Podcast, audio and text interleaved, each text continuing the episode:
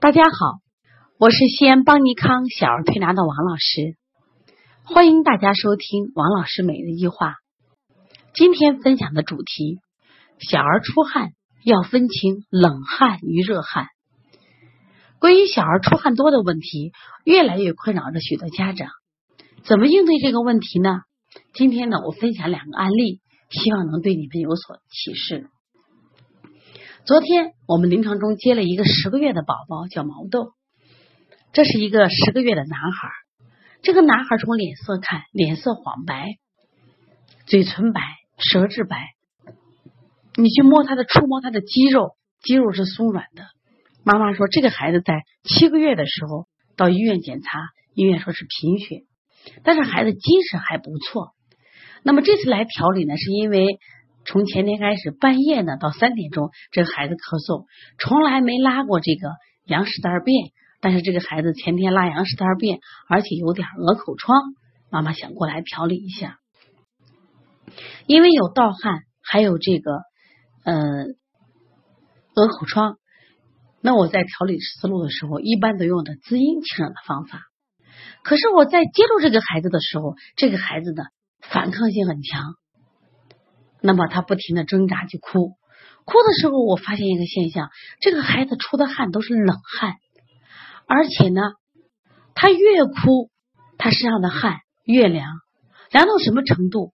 就他的耳尖、四肢都是冰凉的。这么热的夏天，我抱着他像抱的一个冰娃娃。当时我们很多学员围着跟旁边跟诊，我就让他们去触摸这个孩子身体和汗，哦，都感觉到这个孩子的汗是凉的。而且虽然他在不断的挣扎，不断的哭，结果是什么？这个孩子的脸上没有任何一点红色，就是他的脸色是白的，不像有的孩子一哭啊，他一怔脸色是红的。给他按摩腹部的时候呢，揉腹的时候也没有什么呀，任何的红色。那么说明这个孩子呢是中焦寒冷的一个孩子。在古代中医啊，把这种。冷汗的孩子又称为阴汗者，冷汗也。这种孩子之所以冷，所谓寒者，非曰外寒，而是阳虚内寒。阳虚内寒是寒生于中，阴中无阳造成的。这种孩子肾阳不足，他胆怯呀，所以遇到陌生人去抚摸他的时候，他大惊大恐大惧，他出汗，那出汗是阳气顿消，所以出的是冷汗。同其实，我们还接了一个宝宝，这是一个三三岁多的宝宝，叫从湖北来的小智雅。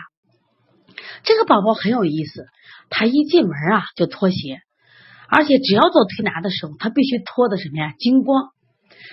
妈妈讲，这个孩子就很热呀，热呀，热呀，他也是汗多。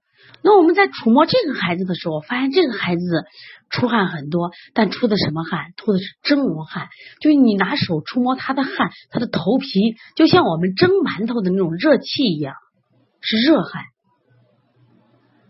所以说都是出汗。那么一个孩子出的冷汗，一个孩子出的热汗，所以绝对不是简简单单的说白天出汗叫阳虚自汗，晚上出汗叫阴虚。盗汗不是简简单单的，这两个都是白天出汗。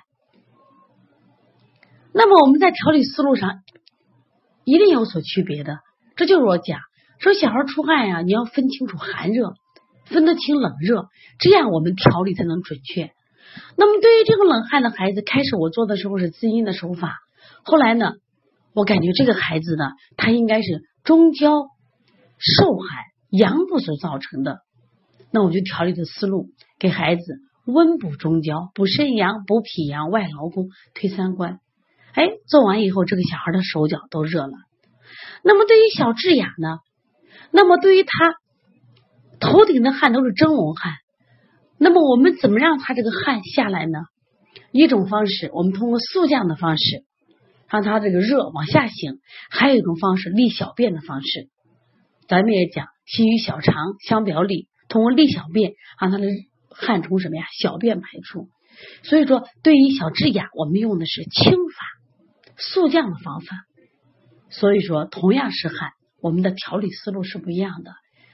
所以说，希望妈妈或者我们的同行们在做这样的案例的时候，一定要观察仔细一点，触摸仔细一点，辩证更准确一点。这样的话，我们才能准确的判断，准确的给孩子配穴，才能做到手到病除。所以说，学习中医，学习小儿推拿，一定是一个不断学习、不断观察、不断提高的过程。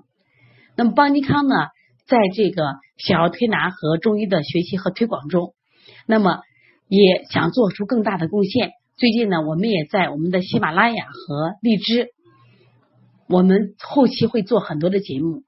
最近我们即将推出的就是黄老师小儿推拿十问的解读。希望大家关注，同时呢，我们也会把邦尼康的经典案例这个栏目推送到邦尼康电台，也希望大家关注。通过不断的学习，提高自己的辩证水平，让我们的孩子越来越健康，让我们越来越爱上中医。